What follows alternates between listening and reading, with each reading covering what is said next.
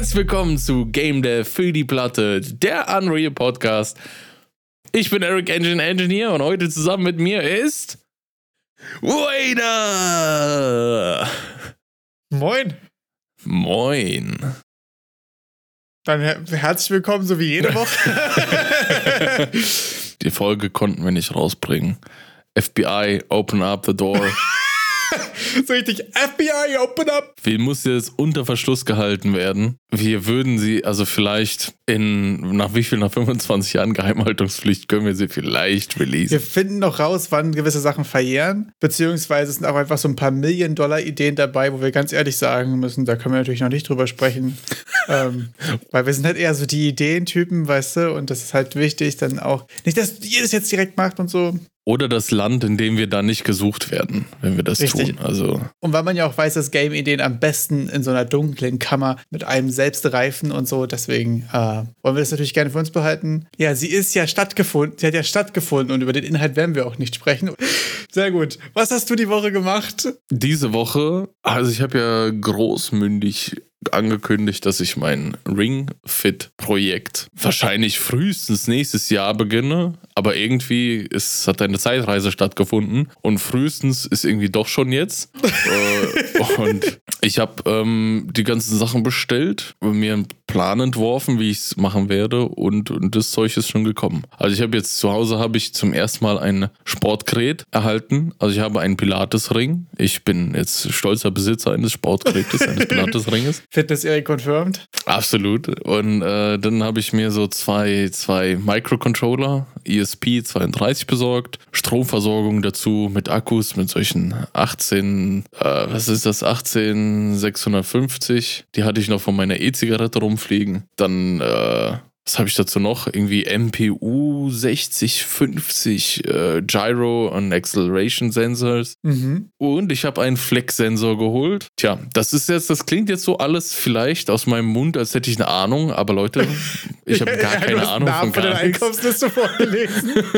ich habe die Einkaufsliste vorgelesen, aber ist es so, wie ich das Zeug jetzt verwende, keine Ahnung. Also ich äh, mal gucken. Ja, mega spannend.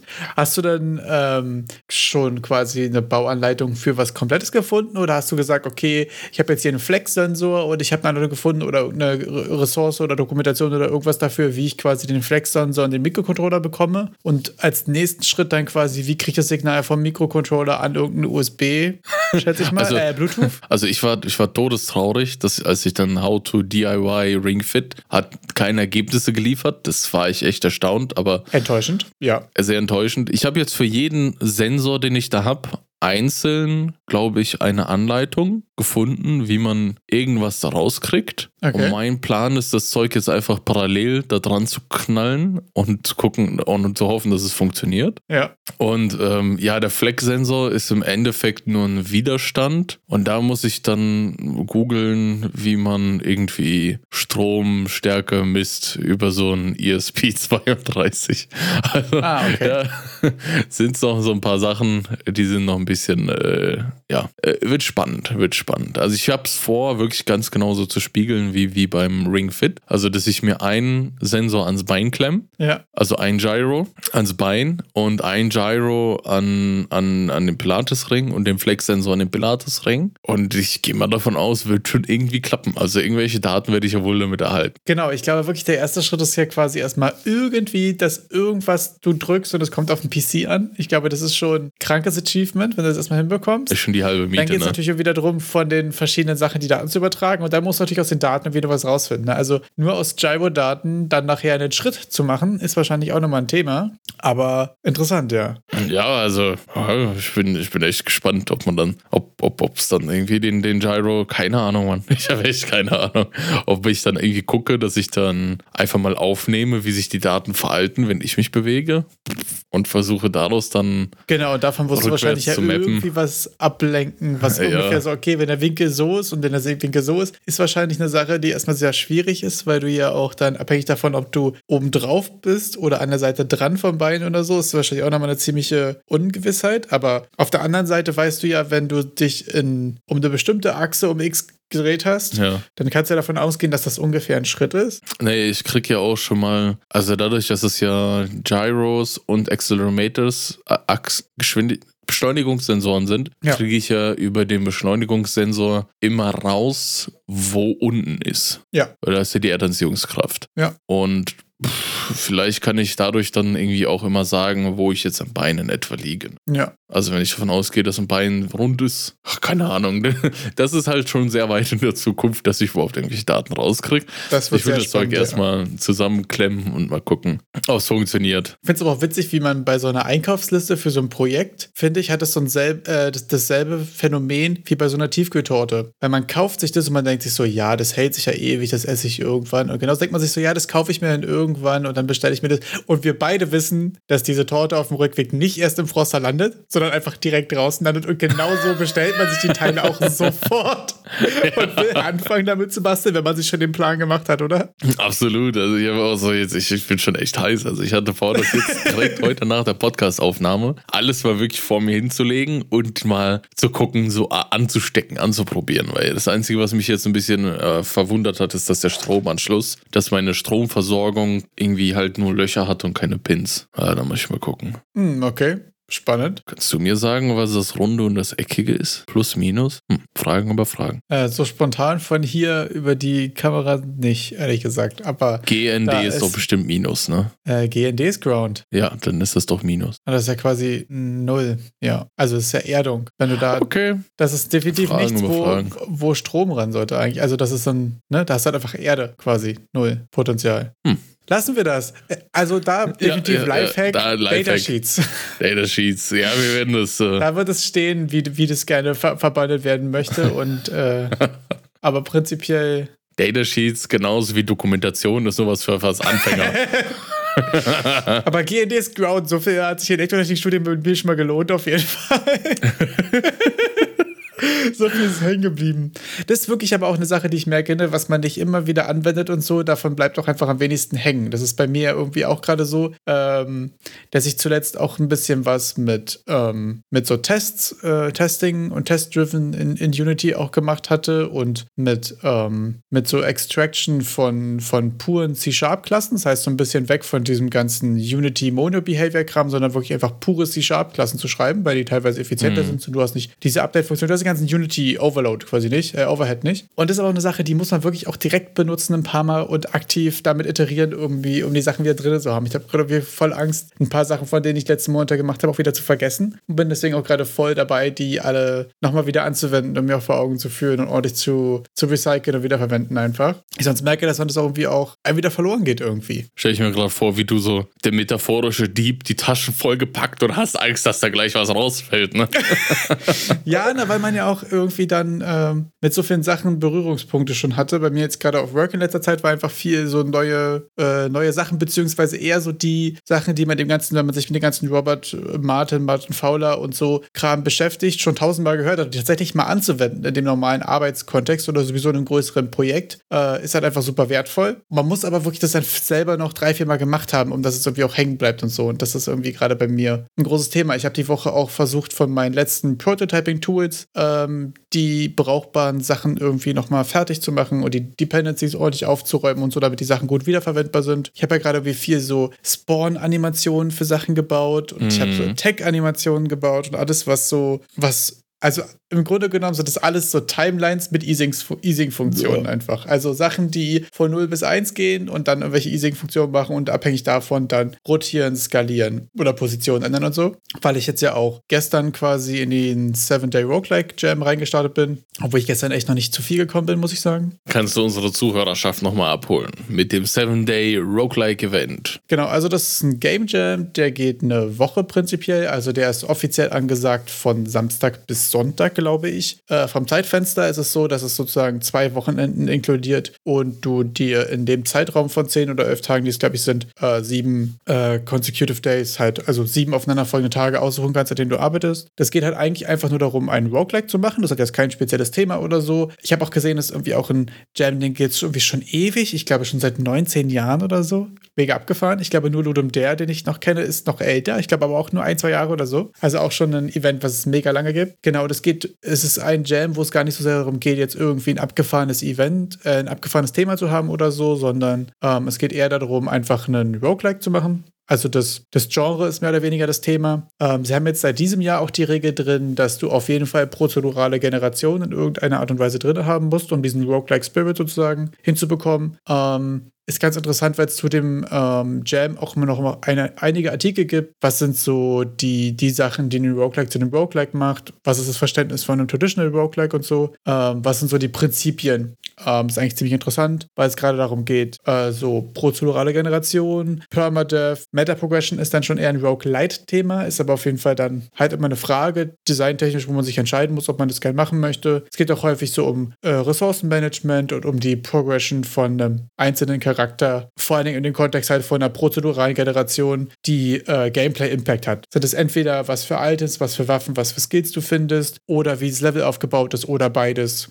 Dass halt jeder Run einfach anders ist, weil nur dann macht ja auch der Permadeath irgendwie Sinn und Spaß wenn sich die Runs wesentlich voneinander unterscheiden. Weil sonst ist es ja am Ende auch nur ein Checkpoint, auf dem du respawnst. Genau, ja, richtig. Also, das ist ja auch immer das Problem bei prozeduraler Generation. Ich glaube, da haben wir auch ähm, vorletzte Woche so schon drüber gesprochen, ne? dass man halt immer gucken muss, dass prozedurale Generation auch einen Impact hat. Und es nicht immer dieselbe Soße ist, die halt nur ein bisschen anders aussieht, sondern dass es auch wirklich interessante Entscheidungen impliziert. Was immer, was ja meistens halt entweder dein Charakter oder deine Bewegung im Level sozusagen, deine Makroplanung sozusagen angeht, genau. Und ich ähm, habe, wie gesagt, gestern angefangen, habe vor allen Dingen erstmal meine, meine Level Generation von vorher noch ein bisschen recycelt, habe jetzt äh, quasi so ein Hexgrid gemacht, wo ich mein Level generiere, habe mein Hexgrid erstmal von, von einem 1x1 was äh, Hexgrid, was quasi in einem Würfel passt, was dann aber nicht ganz ein gleichmäßiges Sechseck ist, umgestellt auf ein gleichmäßiges Sechseck. Das heißt, ich habe mal kurz eine Runde mit, weiß ich nicht, Wurzel drei halbe rumgespielt und dann hat es irgendwie doch hingehauen, dass die Sechsecke richtig aneinander sind. Äh, haben wir kurz die, ein bisschen Grundschulmatte rausgeholt. Ekelhaft. Ich glaube, so Sinus, Cosinus ist so eine neunte Klasse, oder? Weiß ich gar nicht. War auf jeden Fall nochmal ein Sinus, Cosinus. War nochmal im Studium. Ja, das sowieso, aber ich glaube, sonst das erste Mal ist es so eine neunte, zehnte Klasse, wenn ich mich nicht irre. In der Schule nie von gehört. Keine Ahnung. Genau, jedenfalls habe ich jetzt erstmal ein Hexgrid gemacht. genau, meine, meine Baseline sind so ein bisschen die Synthi-Assets. Ähm, da hatte ich mir das letzte große Hammelbande geholt und da ist auch so ein Hexagon-Pack dabei, ähm, wo du halt quasi so Hexagon-Tiles hast und dann ganz mhm. viele verschiedene Sachen drauf. Und die waren ehrlich gesagt so meine Inspiration fürs Level. Ich habe jetzt so, ich habe auch schon GIFs in Discord gepostet, beziehungsweise ich werde noch welche reinpacken. Habe jetzt quasi so ein Hexgrid gemacht, wo so Spalte für Spalte sich dann Hexagons reingespawnt werden und dann immer höher gehen. Und ich will jetzt eigentlich so von der Game-Idee so ein bisschen machen, dass du sozusagen auf einer Ebene rechts und links die einzelnen Tiles dann angreifen kannst. Ich weiß noch nicht, ob man jedes Hexteil für sich eine einzelne Runde ist sozusagen oder ob es eine flüssige Welt ist. Da bin ich mir noch nicht so ganz sicher, weil ich mit dem Kampfsystem noch nicht so richtig in meinem Kopf fertig bin, wie ich es gerne hätte. Und dass man so ein bisschen die Entscheidung hat, will ich diese Ebene noch weiter grinden oder gehe ich auf die nächste Ebene, dann wird die erste aber nicht mehr zugänglich sein. Das heißt, es ist dann immer die Frage, wann gehst du weiter? Natürlich mehr Farme, habe ich mehr Erfahrung, mehr Items, mehr möglichen Loot und so weiter, aber ich kann natürlich auch HP verlieren oder irgendwelche anderen Sachen, was halt mehr das, das Grinden dann kostet.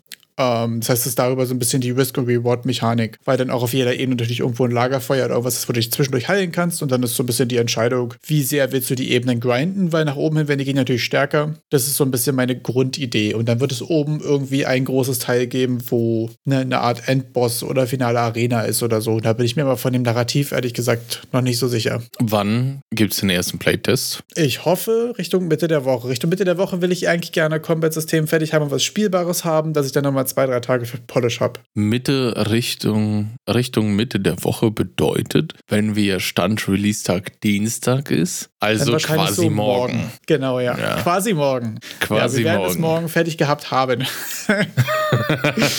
genau, und kampfsystemmäßig will ich eigentlich gerne so ein bisschen so Top-Down Richtung Path of Exile, Diablo wie Rising, so ein bisschen ganz klassisches Top-Down, Projektile durch die Gegenflaggen machen. Ich weiß noch nicht, ob es eine Unit wird oder ob ich ein bisschen Autobattler-Sachen mit reinnehme und du hast dann noch Begleitungsunits, die du irgendwie noch mit kontrollieren kannst oder so. Mhm. Da bin ich mir irgendwie noch nicht sicher mit dem Combat-System. Da ähm, bin ich jetzt gerade erstmal dabei, die Level zu generieren und dann interessante verschiedene Typen für die Hex-Tiles, je nachdem. Manche werden ja heilen, dann wird es einen Händler geben, da wird es verschiedene Encounter geben und so. Äh, dass da ein bisschen interessante Entscheidungen dann, je nachdem, wie randomized das Le äh, Level gespawnt wird. Und danach habe ich eigentlich vor, Kampfsystem zu machen. Ist für mich auch ehrlich gesagt gerade sehr abgefahren, weil ich sonst immer ja Combat First bin. Mhm. Und das ist das erste Mal, dass ich gerade zuerst ein Level und ein Narrativ und so weiter generiere und danach ein Combat-System da reinwerfe. Weiß ich auch noch nicht so, wie gut es, wie gut es funktioniert, aber ich probiere es gerade einfach mal aus, das Design mal quasi andersrum zu machen. Bin sehr gespannt. Auf jeden Fall Autobattler klingt nach ähm, viel komplexer wenn du nur noch Units haben willst drumherum, die irgendwas selbstständig machen, oder? Verschätze ich das an, grade? wie kompliziert ich das mache, ehrlich gesagt, weil ähm, prinzipiell können die ja die, das Behavior von den Gegnern benutzen. Also das wäre mhm. ja nur so, du kriegst ein Ziel, du gehst dahin, du tötest das. Wenn ich natürlich mhm. welche machen will, die mir die ganze Zeit folgen und selbst looten und so weiter, ist es natürlich beliebig kompliziert. Wenn ich aber mache, dass ich einen Turm hinschmeiße und der spawnt alle halbe Sekunde ein Tier, oder eine kleine Unit oder irgendwas, die losrennt, mhm. einmal angreift und danach explodiert, mhm. dann ist das AI-Behavior dafür nicht super, natürlich super einfach, wenn du quasi so ja, äh, dumme kleine Minions hast, die nur einmal kurz angreifen oder so, die ganz einfaches Behavior haben. Da gibt es ja zum Beispiel in Power of Exile auch den äh, Summoner-Spell äh, Raging Spirits wo es auch einfach nur kleine Dinger sind, die einmal losrennen, kurz attacken und die, glaube ich, maximal eine Lebenszeit von irgendwie einer halben Sekunde, einer Sekunde haben oder so. Und in der Zeit spawnen die, suchen sich ein random Target und dann heizen die dahin und klatschen den. äh, deswegen ist es so eine Frage. Ähm, ich glaube, ich will viel eigentlich gerne über randomisierte Spells machen, die so ein bisschen miteinander stacken könnten und so. Also sowas wie AOE Amplifier plus Range Attacks oder Nahkampf Attacks, die dann äh, Chain-Effekte triggern oder so, dass man da so ein bisschen Kombinationssachen hat. Allerdings ist Scope dabei die große Frage, glaube ich. Ich habe auch das Gefühl, dass ich mit dem Level wahrscheinlich ziemlich vernünftig bin, was mein eigenes Scope angeht. Die Frage ist halt, wie viel Zeit und wie viel Hirnschmalz habe ich noch für Combat-System. Das darf natürlich auch nicht zu einfach sein, weil was bringt dir das, wenn es so, bei mir ist es Level-Akt. Das geilste Level, wenn Combat so äh, genau, also langweilig also, ist. Ich habe gestern den ganzen Tag daran gesessen, dass sich diese, diese Hexagons so aufbauen und die kommen so runtergedreht mhm. und dann kommen so Bäume so aus dem Boden so, als wären die quasi so mhm. gerade hochgeschossen und so kleine Animationen und dann baut sich so ein kleines Schloss zusammen und baut sich eine kleine Stadt zusammen und sieht mega nice aus. aber es ist natürlich noch kein Gameplay. Also, das sind die ersten vier Sekunden vom Game. Davon kann sich natürlich keiner was kaufen, aber ich fand es einfach lustig zu bauen. Wayne rastet in der Art-Schiene aus.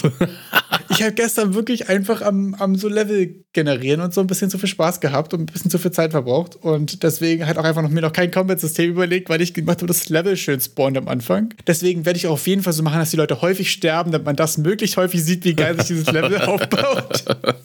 Das erinnert mich an den Fritz Cola Jam von uns, wo ich halt irgendwie so einen halben Tag dafür investiert habe, dass man sieht, wie schön dieser Dude einpennt. Wo ich dann ja. am Ende eh gemerkt habe, dass man es von hinten, von oben gar nicht sieht. Richtig, ja, genau, genau das. Aber manchmal, also gerade bei dem Jam jetzt zum Beispiel, der geht eine Woche. Ich mache das auch ganz absichtlich, absichtlich alleine, aus vor allem zwei Gründen. Erstmal will ich gucken, ob ich das schaffe, mir einen Scope zu setzen, was ich in der Woche auch schaffe. Und zweitens, mhm. falls ich doch keinen Bock habe oder was dazwischen kommt oder irgendwas, habe ich keine Abhängigkeit und kann einfach sagen, gut, also klar, dann, dann wirst du mich hier nächste Woche flamen, der ich nichts verkackt habe.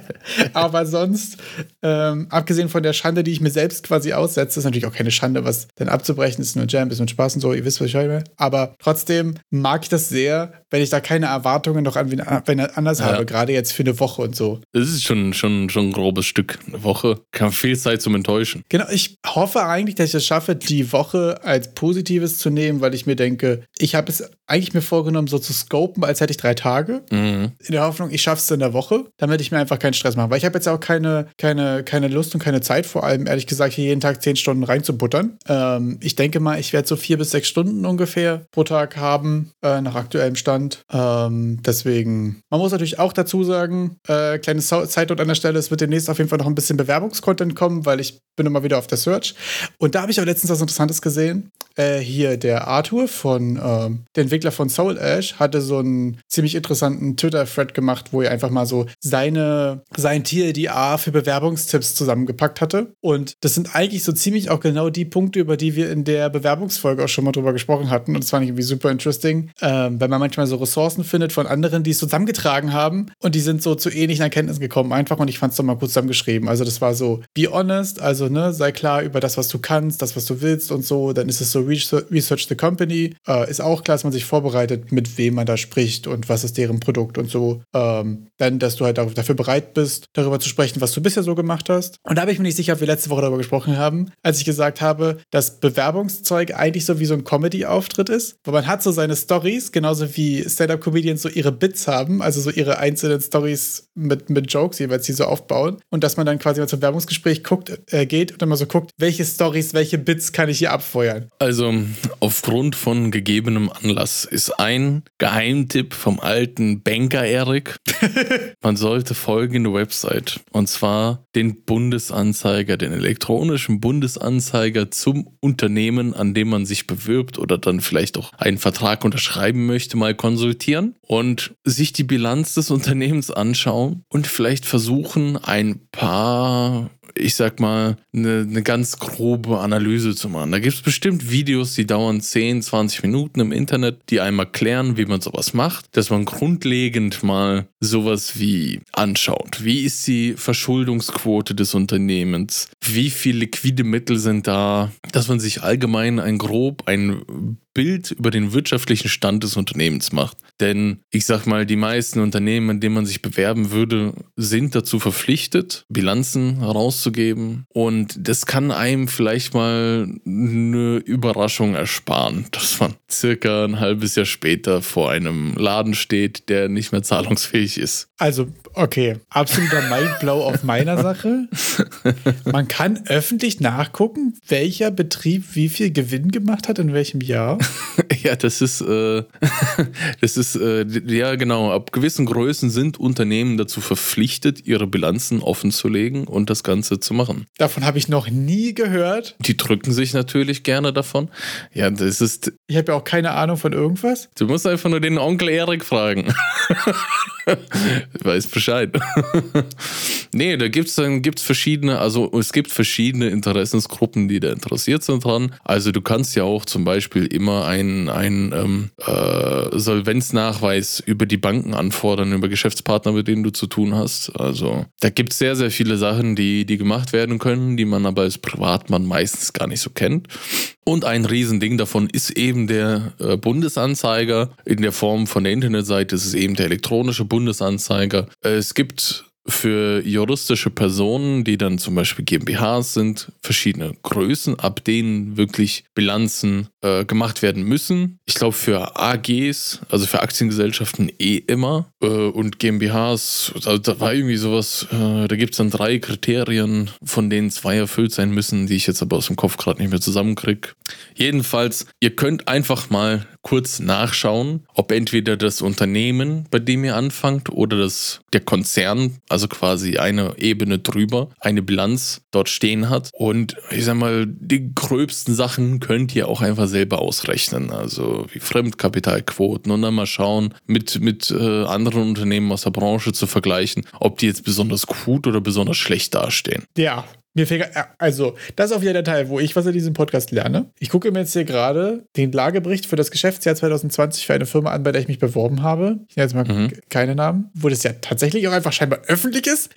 Warum wusste ich das nicht? Hä? Mega abgefahren, wo die auch wirklich so äh, Grundlagen der Gesellschaft und Branchenentwicklung und äh, Finanzlage, Vermögenslage quasi so in den, in den Anhängen und so weiter. Hey, ja, ab. Ja, ich, also mal ganz kurz, ich habe in der letzten Woche mir Websites von den Leuten angeguckt was die über sich selbst sagen und habe mir die Produkte angeguckt und war auch hier ein bisschen mhm. am Research und mir geguckt, was die Leute sonst so gemacht haben und so, ne? Aber da einen Einblick zu bekommen, ist ja super interessant. Also gerade was auch deren Finanzierungsmodelle und so weiter angeht, mhm. weil ich glaube, gerade wenn man jetzt zum Beispiel in, ich sage jetzt mal, weniger klassischen Segmenten ist, wenn man sagt, okay, ist doch eher ein Startup oder eher ein weiß ich nicht, jetzt kein stinknormales Consumer Product, was es seit 20 Jahren gibt und noch in 20 Jahren geben wird und so, ist ja schon auch sehr interessant zu gucken, äh, womit verdienen die Geld, wie verdienen die Geld, woher bekommen die Geld. Ja, übertrieben interessant, wusste ich nicht. Okay, also bundesanzeiger.de packen wir euch auf jeden Fall auch mal in die Beschreibung. Mega stark. Das ist dann auch so ein bisschen, dann könnt ihr euch auch mal über die äh, wirtschaftliche Situation des Unternehmens informieren, bei dem ihr euch bewerbt oder mit dem ihr zusammenarbeiten wollt. Das ist ja auch immer eine interessante Frage. Ob das andere Unternehmen, mit dem ihr vielleicht irgendwie einen Deal eingehen wollt für, für einen Werbekram oder sowas, ob die überhaupt genug Manpower und Geld haben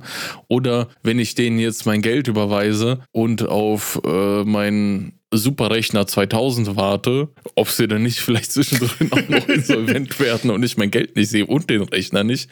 Solche Sachen gibt es ja nämlich auch. Okay, jetzt, ja, das muss ich mir nachher in Ruhe angucken. Okay. Ich bin jetzt hier direkt okay. gerade am, wenn, am Jahresabschluss diverser Firmen hängen geblieben. wenn Interesse besteht, können wir ja mal in einer der zukünftigen Folgen Bilanzanalyse mit dem Erik machen. dann kann ich mal da grundlegend erklären, wie man sowas machen kann. also da könnt ihr gerne mal Feedback da lassen, weil es ja doch nicht so richtig Game Dev related ist, aber ich persönlich fände es zum Beispiel super interessant. Das sind dann diese Marketing-Geschichten, von denen ich immer rede, dass wahrscheinlich keine Sau Bock drauf hat, aber muss auch jemand, also so irgendwie dieses Kaufmännische. Wie, ja, ja. Wie, da, das ist jetzt gerade noch so ein Reality-Check für mich. dass du die Seite gar nicht kanntest und ich wusste es, also für mich war das irgendwie glasklar, dass das gemacht werden muss und alles. Aber wenn ihr noch weitere Fragen habt, vergesst nicht unsere wundervolle Rubrik der Lazy Community Requests. Yes. Hier recherchieren wir für euch ein Thema und bereiten das etwas auf. Also zum Beispiel How to Corporate. Ja. How to Wann, Bundesanzeiger. Wie, How to Bundesanzeiger. Könnt immer bei uns in den Discord reinhüpfen und sagen, ey, yo, wir wollen folgendes haben. Schreib's rein und wir schauen, dass wir es für eine Podcast-Folge für euch aufbereiten. Der gute Arthur hatte übrigens noch zwei andere Punkte mit äh, Tech Leads don't want to be there. Also, dass wenn du, sobald du irgendwie Technical Director oder Team Leads oder irgendwen da hast, ähm, dass die wahrscheinlich auch einfach was Besseres zu tun haben haben, als sich mit Bewerbungsplebs zu unterhalten, dass man das einfach ein bisschen auf dem Schirm hat und sich mit dem wirklich über die wichtigen technischen Sachen äh, unterhalten kann, dass man einfach die Zeit nutzt. Und ich glaube, das ist auch gar nicht so sehr der Zeitfaktor dabei interessant ist, sondern dass du auch einfach gucken musst, ähm, sprichst du gerade mit Leuten von HR oder sprichst du mit jemandem, der gerade sehr technisch ist, dass man einfach so ein bisschen guckt, ähm, wen interessiert gerade was so ein bisschen. Ähm, genau, und dann sind die letzten beiden Punkte noch halt, dass man nicht arrogant sein soll und dass man äh, sich selbst verkaufen soll. So, die sind natürlich so ein bisschen Common Sense, ähm, aber in dem Fall wahrscheinlich auch nochmal ein ganz guter Reminder, so dass du kannst natürlich beim Einstellungstest, beim Assessment Center irgendwas so 10 von 10 Sachen richtig haben, wenn dich, wenn du danach aber auf die Kacke haust und sagst, du willst 120.000 Ohr Feed, dann ist es halt die Frage, ob das die Position ist, die du da irgendwie so einnehmen willst. Und ich glaube auch, was äh, mittlerweile viel mehr äh, im Bewusstsein der Leute ist und was ich auch immer super angenehm fand jetzt in den ersten Gesprächen ist halt, dass es viel mehr auf Augenhöhe ist mittlerweile und man viel mehr einfach gegenseitig guckt, ob das passt, ob man miteinander gerne arbeiten möchte und so. Und das ist gar nicht mehr so, dass, also ich weiß nicht, wie es bei dir so ist, aber mir kam von Eltern zum Beispiel auch immer so ein, so aus der, aus der, aus der alten Garde, sage ich jetzt mal so, die mit dem, nee, also im Bewerbungsgespräch musst du richtig auf die Kacke hauen und auf der anderen Seite, so, wenn du jemanden einstellen willst, so, dann musst du da richtig nachbohren und alles rausfinden und so. Und das ist, habe ich das Gefühl, alles gar nicht mehr so krampfig und so, sondern das ist eher häufig, was ich bisher hatte, immer sehr angenehme Sprüche auf Augenhöhe, wo man einfach guckt, ob man irgendwie Bock hat, zusammenzuarbeiten, ganz dumm gesagt, ne? Ich glaube, da kommt ein bisschen diese Einstellung. Ich, ich schätze mal, da wir ja ein relativ ähnliches Alter haben, auch unsere Eltern auch aus dieser Babyboomer-Zeit kommen und dass sie einfach einen anderen Jobmarkt erlebt haben als wir. Ja, auf jeden Fall. Dass dort ein bisschen war eher äh, Arbeitslosenquoten waren höher zeitweise und ich sag mal, wahrscheinlich, meine Eltern haben sich jetzt nicht auf irgendwelche so speziellen Jobs wie wir jetzt beworben. Also da war das eher so ein bisschen, ja, ich sag mal, austauschbarer, weil das jetzt nicht solche ähm, großartig komplexen Berufe sind, wo wir jetzt irgendwie seit Jahren da ins Programmieren investieren, dafür es überhaupt können und sowas. Da sind dann irgendwelche, das erklärst du den Leuten dann vielleicht mal eine Woche und dann passt das. Jobs. Und da ist es natürlich ein bisschen anders. Das stimmt schon. Ich glaube auch, dass es bei Sachen, wo direkterer Kundenkontakt ist und so, alles noch ein bisschen, ähm, ein bisschen klassischer auch ist. Ich glaube, so im Tech-Space ist es halt so, da hängen eher einfach alle in Birkenstock und Jogginghose rum ja. und duzen sich halt einfach von Tag 1 so. Das ist doch einfach, glaube ich, häufig ein anderes Feld. Aber es kommt wahrscheinlich auch sehr auf die Branche an. Das ist jedenfalls irgendwie so in meiner Bubble bisher alles immer sehr, ähm, sehr entspannt und sehr cool gewesen. Und ähm, das stimmt schon. Man muss, glaube ich, auch bei allem immer so ein bisschen gucken, dass halt das für eigentlich für beide Seiten auch einen eine Probe ist, so ob man da irgendwie Bock drauf hat. Und dass man sich da auch gar nicht erst ähm, selbst irgendwie so, so klein macht. Ist auf jeden Fall eine Sache, wo ich bei mir auch merke, dass sobald ich in einem Bewerbungsgespräch bin und über das quatschen soll, was ich bisher so gemacht habe und so weiter, ne, und ich weiß ja objektiv, dass es Sachen sind, für die ich qualifiziert bin und die ich könnte und so. Und trotzdem mhm. habe ich aber auch die ganze Zeit so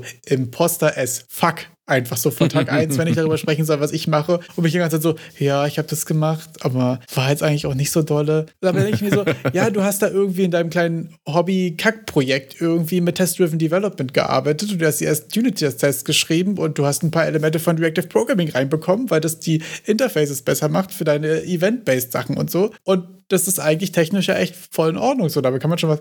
Ich, ich bei mir selbst jetzt schon muss sagen, voll in Ordnung. Mhm. Weißt du, weil ich jetzt schon wieder das Gefühl habe, dass es davor fast zu cocky klang. So, weil man sich halt immer so Imposter-Scheiße halt einfach so klein macht auch. Alles gut. Einfach ran an den Speck. Ein bisschen. Ein bisschen, ne? Jetzt muss ich, jetzt muss ich sehr, sehr dran denken. In der, ich habe noch einen sehr interessanten YouTube-Channel gefunden. Und zwar heißt der Sasquatch Bee Studios. Äh, der hat ein ziemlich cooles Video gemacht. Das hieß, jetzt muss ich sogar nochmal nachgucken, äh, Harsh Truths and Honesty About Indie Game Dev. Äh, und zwar sind die ein kleines Zwei-Mann-Studio, die ähm, erstmal völlig abgefahrene Backstory ihr Haus verkauft haben, um Geld zu haben, um ihr Geld zu machen, äh, Game zu machen. Kranker Move auf jeden Fall super abgefahren. Und er hat sehr viel darüber gesprochen, mit äh, wie das ist, quasi unter, unter Zeitdruck und Gelddruck in dem Fall. Also sie leben ja einfach von, von Rücklagen und so, äh, Game Studio aufzubauen und auch YouTube aufzubauen und wie der Struggle so ist. Und ähm, fand ich sehr interessant, weil das einfach sehr ehrlich war und sehr viel auch die negativen Seiten gezeigt hat, aber gar nicht, ähm, gar nicht so demotivierend oder zerstörerisch von wegen so, ja,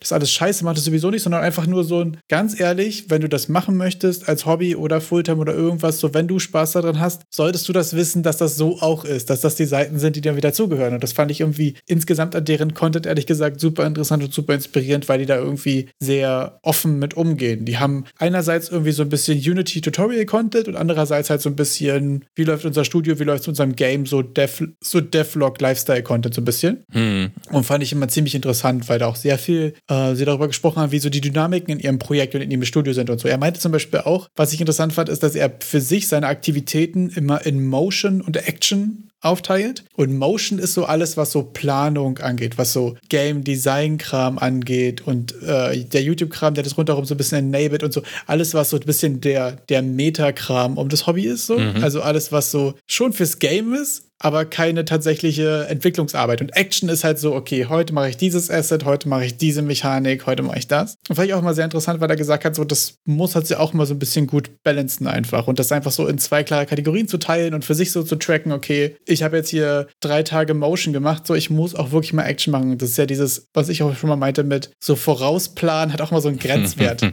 Irgendwann musst du halt einfach machen. Kann nicht nur immer drüber labern.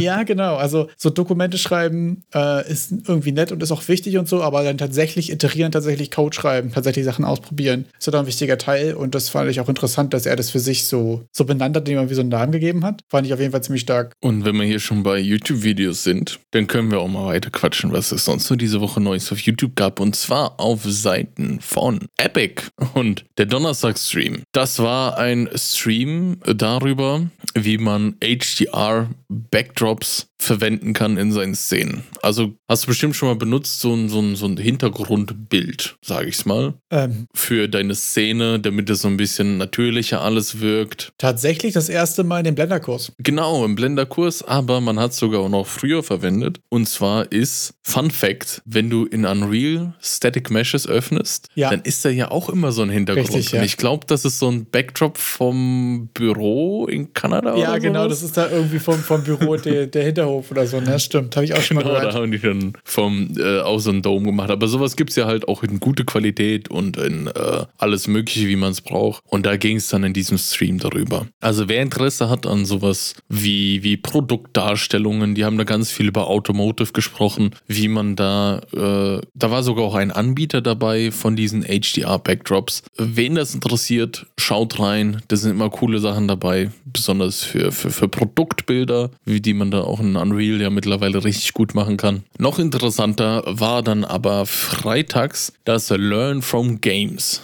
Da hast du ja auch schon gesagt, hey Erik, da ist äh, hier Evil West drin. Ja. Evil West, wer das nicht kennt, ist ein Third-Person-Shooter, in dem man so Vampire jagt. Und die Third-Person-Perspektive erinnert stark so an 2018er God of War, also wirklich sehr, sehr groß, ganz nah, sehr actiongetrieben. Vielleicht noch kurz zu Metacritic. Auf Metacritic ist es mit gemischten bis durchschnittlichen Bewertungen und ich zitiere, das Spiel sei eher eintönig und trashig gehalten, aber das tut ja nichts zur Sache, da es ja technisch trotzdem interessant ist. Und Es vor Ort waren dann der. Unfassbar gut aus. Das ist es, ne? Also ich habe bis jetzt bloß Gameplay gesehen, ich habe es noch nicht gespielt, aber das ist so diese Art von Game, die ich so drei Minuten sehe und dann mache ich es aus und packe es auf meiner Wishlist und denke mir so irgendwann, eines Tages. Da, da war dann so eine Szene, habe ich gesehen, wie der so, einen- so einen Vampir verprügelt und bei jedem Schlag irgendwie so ein Stromschock und dann siehst du dann irgendwie so diese, diese Knochen. Das sieht von so dem. geil aus. So richtig also cartoony, das ist echt witzig. VFX-mäßig 10 von 10 auf jeden Fall. Und vor Ort war dann der Lead-Producer und der irgend so ein Marketing-Dude, der hat sich Marketing-Ninja genannt. Was es auch immer bedeuten soll. Vielleicht aufpassen, dass der Lead-Producer nicht zu viel quatscht. also wer Evil West interessant findet oder auch allgemein einfach nur wissen will, was da so abgeht. Die haben am Anfang auch viel über, über die Schwierigkeit gesprochen, dass es dann doch eher ein knackiges Spiel ist und dass sie es selbst anscheinend auf, auf normaler Schwierigkeit nicht hinkriegen, das zu zocken. Okay, Auf funny. jeden Fall ganz interessant. Was sonst noch so bei Unreal ansteht, nicht vergessen, bald ist ja GDC und Unreal Engine, also Epic wird dann durch Unreal Engine vertreten sein dort vom 22. bis 24. März. Was auch noch diese Woche neu dazu kam, ist ein neues Sample Project über Control Rig. Jeder, der sich noch nicht so richtig an Control Rig dran getraut hat, der kann sich jetzt nochmal das Sample Project runterladen. Und im Sample Project findet ihr ein paar Control Rigs aufgebaut. Und zwar gibt es KD, die Pappkiste. Das ist dann so eine Pappkiste, wo man irgendwie, äh, da, da hatten die das sogar in dem GDC, nicht im GDC, in diesem Unreal Event Talk, da erzählt, dass es da so eine Pappkiste gibt, wo die so das Offset der Pappkiste dynamisch verschoben haben, um es einfacher zu animieren. Und da seht ihr dann ein Beispiel dafür. Dann gibt es MUE5, das ist so ein riesen Panzer-Mac oder sowas Sieht saugeil aus. wo ihr dann so ein bisschen Control Rig richtig angewandt sehen könnt. Das alles mal auseinandernehmen. Dann ist da noch der Bungee Man drin. Das ist so eine, so eine, ich sag mal, so eine Art Holzpuppe, eher mit elastischen Gelenken. Und ganz klassisch die Mannequins, um an denen mal den äh, Control Rig auszuprobieren. Das Ganze ist dann natürlich aufgesetzt, alles schon fertig. Und an den Mannequins könnt ihr sogar, ich glaube, beispielsweise den äh, Lauf, das Laufen sehen. Also wie Laufen in Control Rig umgesetzt wurde mit den Mannequins. Stark. Dazugehörend gibt es auch noch einen, den Talk von, vom Unreal Fest, in dem das Ganze auch vorgestellt wurde. Zum Beispiel mit der Kiste. Den werden wir euch natürlich auch verlinken. In dem ihr zum Beispiel auch Cardi, die Pappkiste, kennenlernt und die anderen Sachen. Gibt es noch ein kleines Schmankerl, das ich gefunden habe zu, zu Blueprints. Also ich habe das Gefühl, äh, auf Reddit überschlagen sich die, die, die, wie verrückt kann ich mein Blueprint machen, Posts. Haben noch nie, also das ist schon, schon ein gutes Beispiel. Oh, den habe ich aber auch dabei gehabt shit. für heute. Der sieht schon funny aus. Wie geht das denn? Also wie? Also wirklich wie? To, also ich, ich, ist, äh, ich bin echt erstaunt. Also ihr werdet, ihr, ihr seht einfach nur ein, ein Bild voller Grün und ein bisschen Blau dazwischen. Also es ist verrückt, was manche mit Blueprints anstellen. Aber jetzt ist wirklich die Frage, wäre das nicht besser gegangen? In Blueprints? Definitiv. Das ist, glaube ich, hier eher auch einfach ein Meme. Aber, also, weil das Ding ist ja auch, jetzt wird irgendjemand sagen, das funktioniert ja. Und dann sag Ja. ich, was ist, wenn irgendwas davon nicht funktioniert? Und dann weißt du, dass du die nächsten drei Tage keinen Spaß hast. Keine Ahnung, Mann.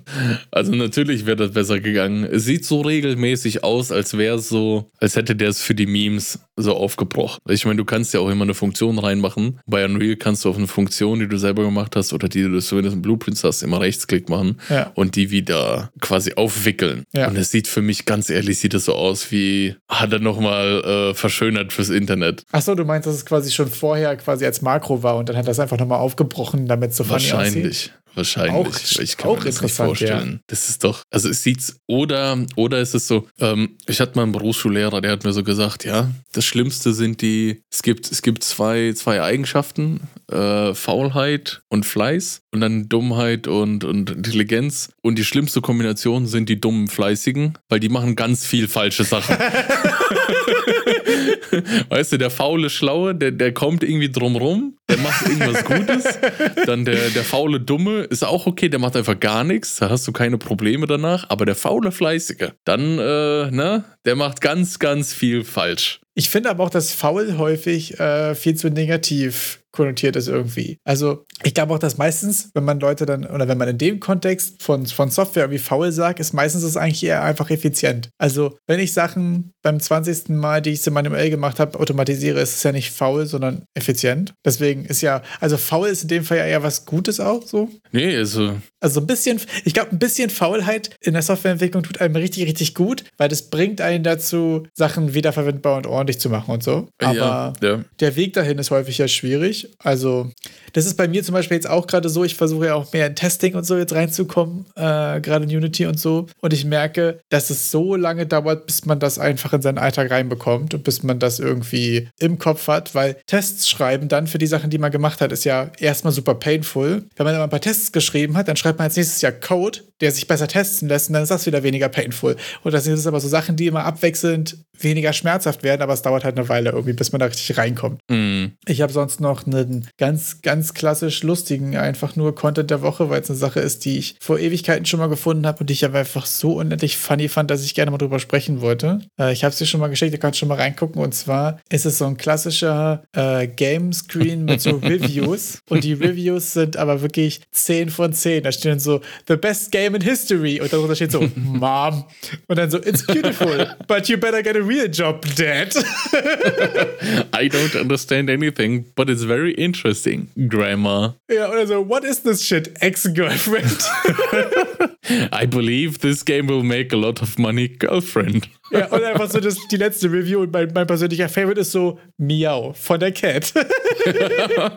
Was aber so ein paar Lorbeer, Lor, Lorbeerblätterzweige um das Ding schon machen, ne? Das ist so direkt, sieht es aus wie, wow. So kennt man das ja. Normalerweise steht da unten Ja. immer so äh, IGN, Rock, Paper, Shotgun und so, ne? Weil normalerweise würde man sagen, okay, kennt man das Systemformat. Einfach mega funny gemacht. Äh, fand ich sehr gut. Weckt schon eine gewisse Erwartungshaltung dann. Ja, also ich will es jetzt spielen. Bei mir es funktioniert von Marketing-Material her. Ich war mir noch unsicher, aber dann kam. Da ich so, hopp, boah, das ist, äh, Ja, die. Katze, die Katze ist ein Seller, da kannst du nichts sagen. Mega witzig, ja.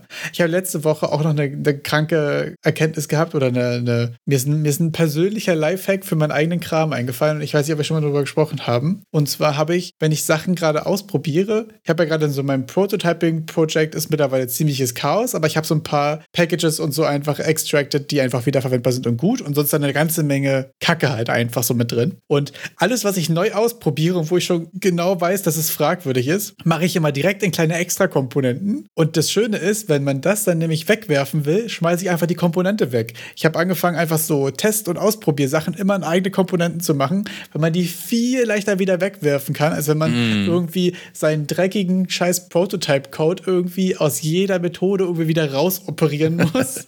weißt du?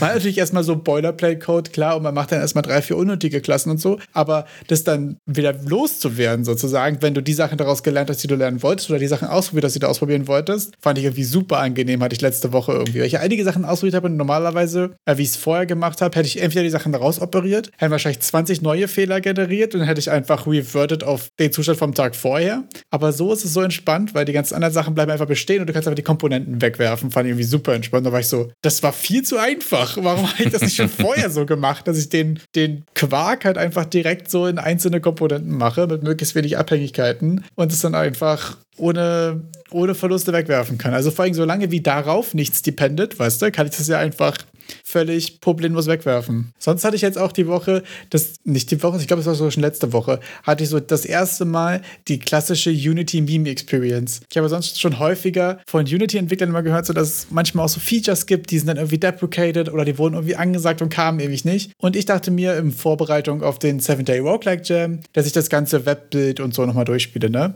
Und ich hatte nicht viel viel auf der Map, außer ein Hexagon, einen Charakter, der sich bewegt, von dem Zenva-Tutorial, wo wir gleich drüber sprechen können, äh, was ich angefangen hatte, was auch gerade auch im Humble Bundle ist, ähm, und einen kleinen Partikeleffekt und habe das für Web exportet und natürlich ging alles außer der Partikeleffekt. Und ich habe festgestellt, VFX Graph, also das neue Partikelsystem, funktioniert im Webbild nicht mehr, weil Webbild irgendwelche Compute Shader nicht supportet, keine Ahnung, Ir irgendwelche Details, von denen ich noch keine Ahnung habe. Und ähm, das war erstmal eine bittere Kiste, weil ich gerade mit dem neuen VFX-Graph, also mit dem Niagara-Äquivalent in Unity, sage ich jetzt mal, äh, gerade einigermaßen irgendwie firm bin so. Und dann habe ich mal nachgeguckt und dann habe ich so einen Forum-Beitrag gefunden von 2017, so mit, ja, hier VFX-Graph, Compute Shader Support für WebGL steht auf der Roadmap. Und habe ich mal nachgeguckt, so, ja, steht immer noch auf der Roadmap. also, das war wirklich ein bisschen bitter, weil es jetzt heißt für mich, dass wenn ich Web Webbuilds machen will, dann muss ich das alte Partikelsystem benutzen. Und ich glaube, das heißt mindestens für diesen Game Jam, dass man doch wieder eine Exe runterladen muss bei mir. Ja, bei den Webbuilds ist ja immer so, dass WebGL, glaube ich, ähm, nicht kompletten Zugriff eben auf die Grafikkarte hat, aufgrund von Sandboxing-Reasons oder so. Deshalb dachte ich auch im ersten Moment, als du das geschrieben hattest, vielleicht kann man dann irgendwie, also bei Unreal kann man zumindest immer bei jedem, bei jedem VFX-Zeug kannst du das nochmal umstellen auf, auf uh, CPU berechnen lassen, ja. dass man da vielleicht das irgendwie hätte retten können. Wenn ich es richtig verstanden habe, ist genau das die Funktion, die für VxGraph quasi noch nicht nachgeliefert wurde, die irgendwie ah. auf, der, auf der Roadmap ist. So wie ich es verstanden habe. Aber wie gesagt, gefährliches Halbwissen. Dass du dann alles quasi vom, von der Grafikkarte wieder wegziehen könntest. Ja, genau. Ich weiß gar nicht, warum das im alten Partikelsystem, ob es da auch verstellbar ist oder was. Ich habe dann aber auch ehrlich gesagt für mich gedacht, so, ich komme zu VFX-Graph einigermaßen klar, dann muss man den Bild halt runterladen. Also,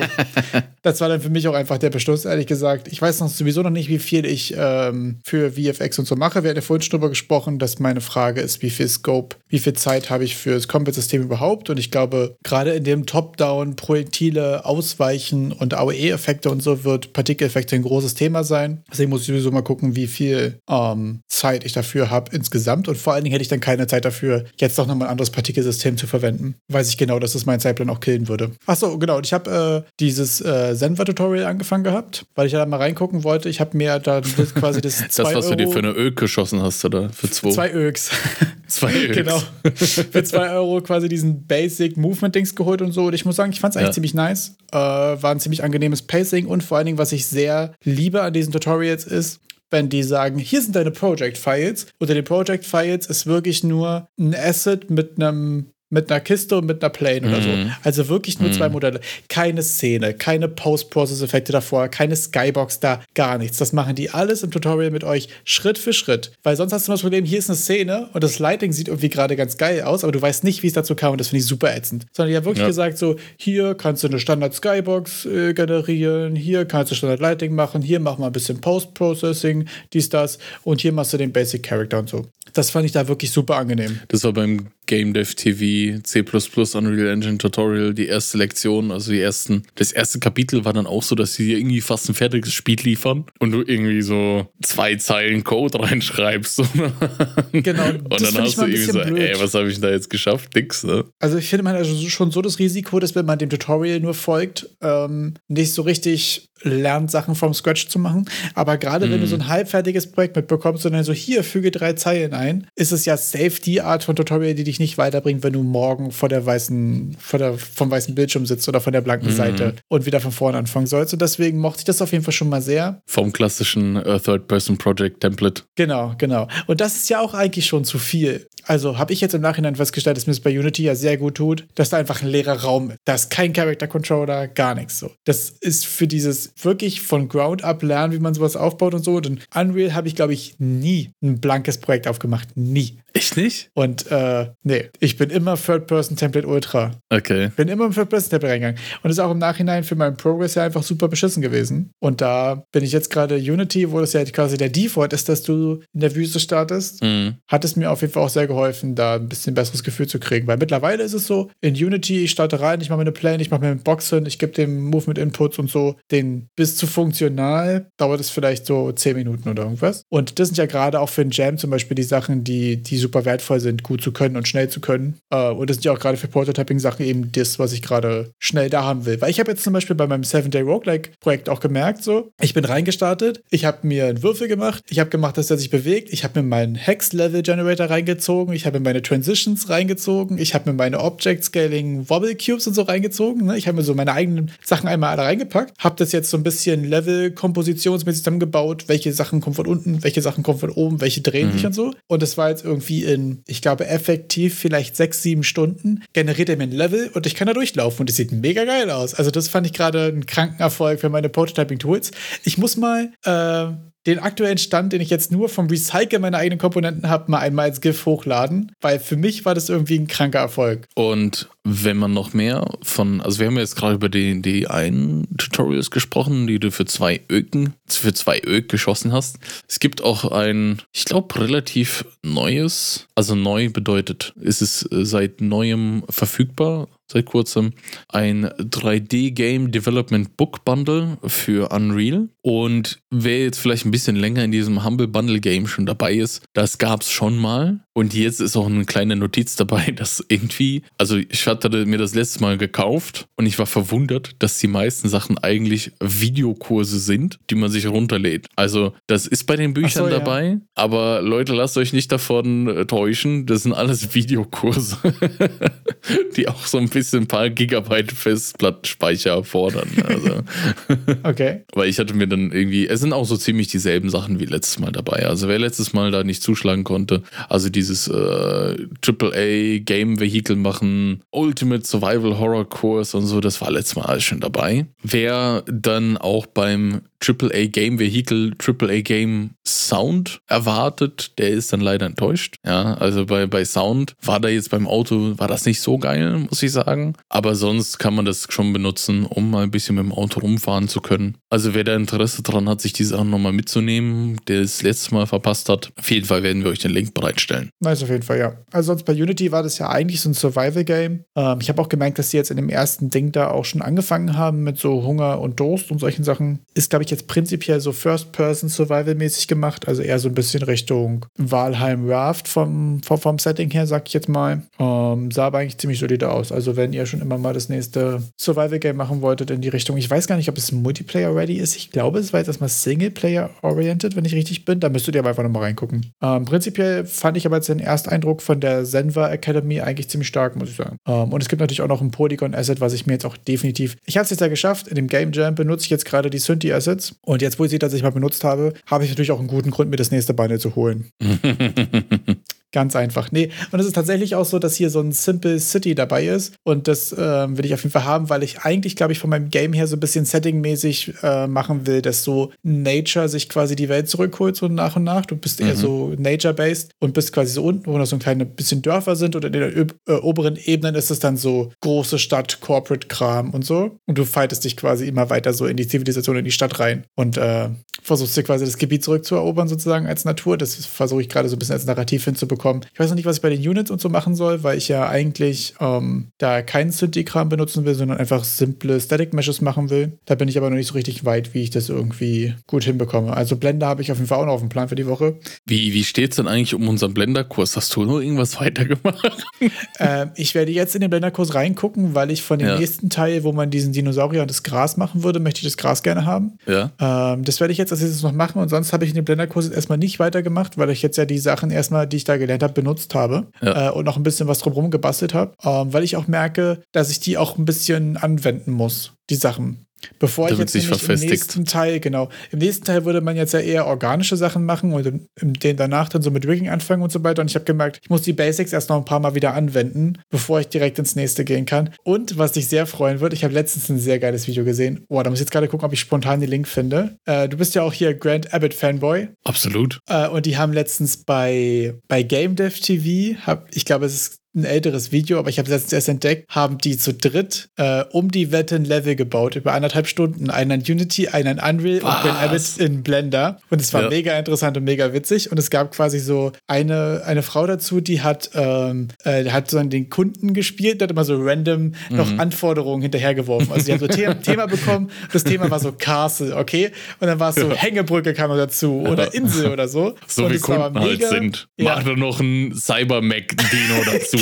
Ja, also muss doch sein. Genau, und das war eigentlich ziemlich cool gemacht. Ähm, war mega witzig. Kannst, werde ich dir auf jeden Fall meinen Link raussuchen. Ähm, jedenfalls haben die sozusagen so ein Game-Off gemacht, so mit Blender versus Unreal versus Unity. Und das war eigentlich ziemlich witzig, die verschiedenen Herangehensweisen zu sehen und so. Die sind auch immer ab und zu mal auf so ein paar Details eingegangen, wie sie so Sachen gemacht haben, ne? Ähm, war aber einfach ein ziemlich unterhaltsames Format, ehrlich gesagt. Also das äh, könnte ich mir auch fast für uns nochmal vorstellen, dass wir mal irgendwann einen Blender versus Unity Prototype machen.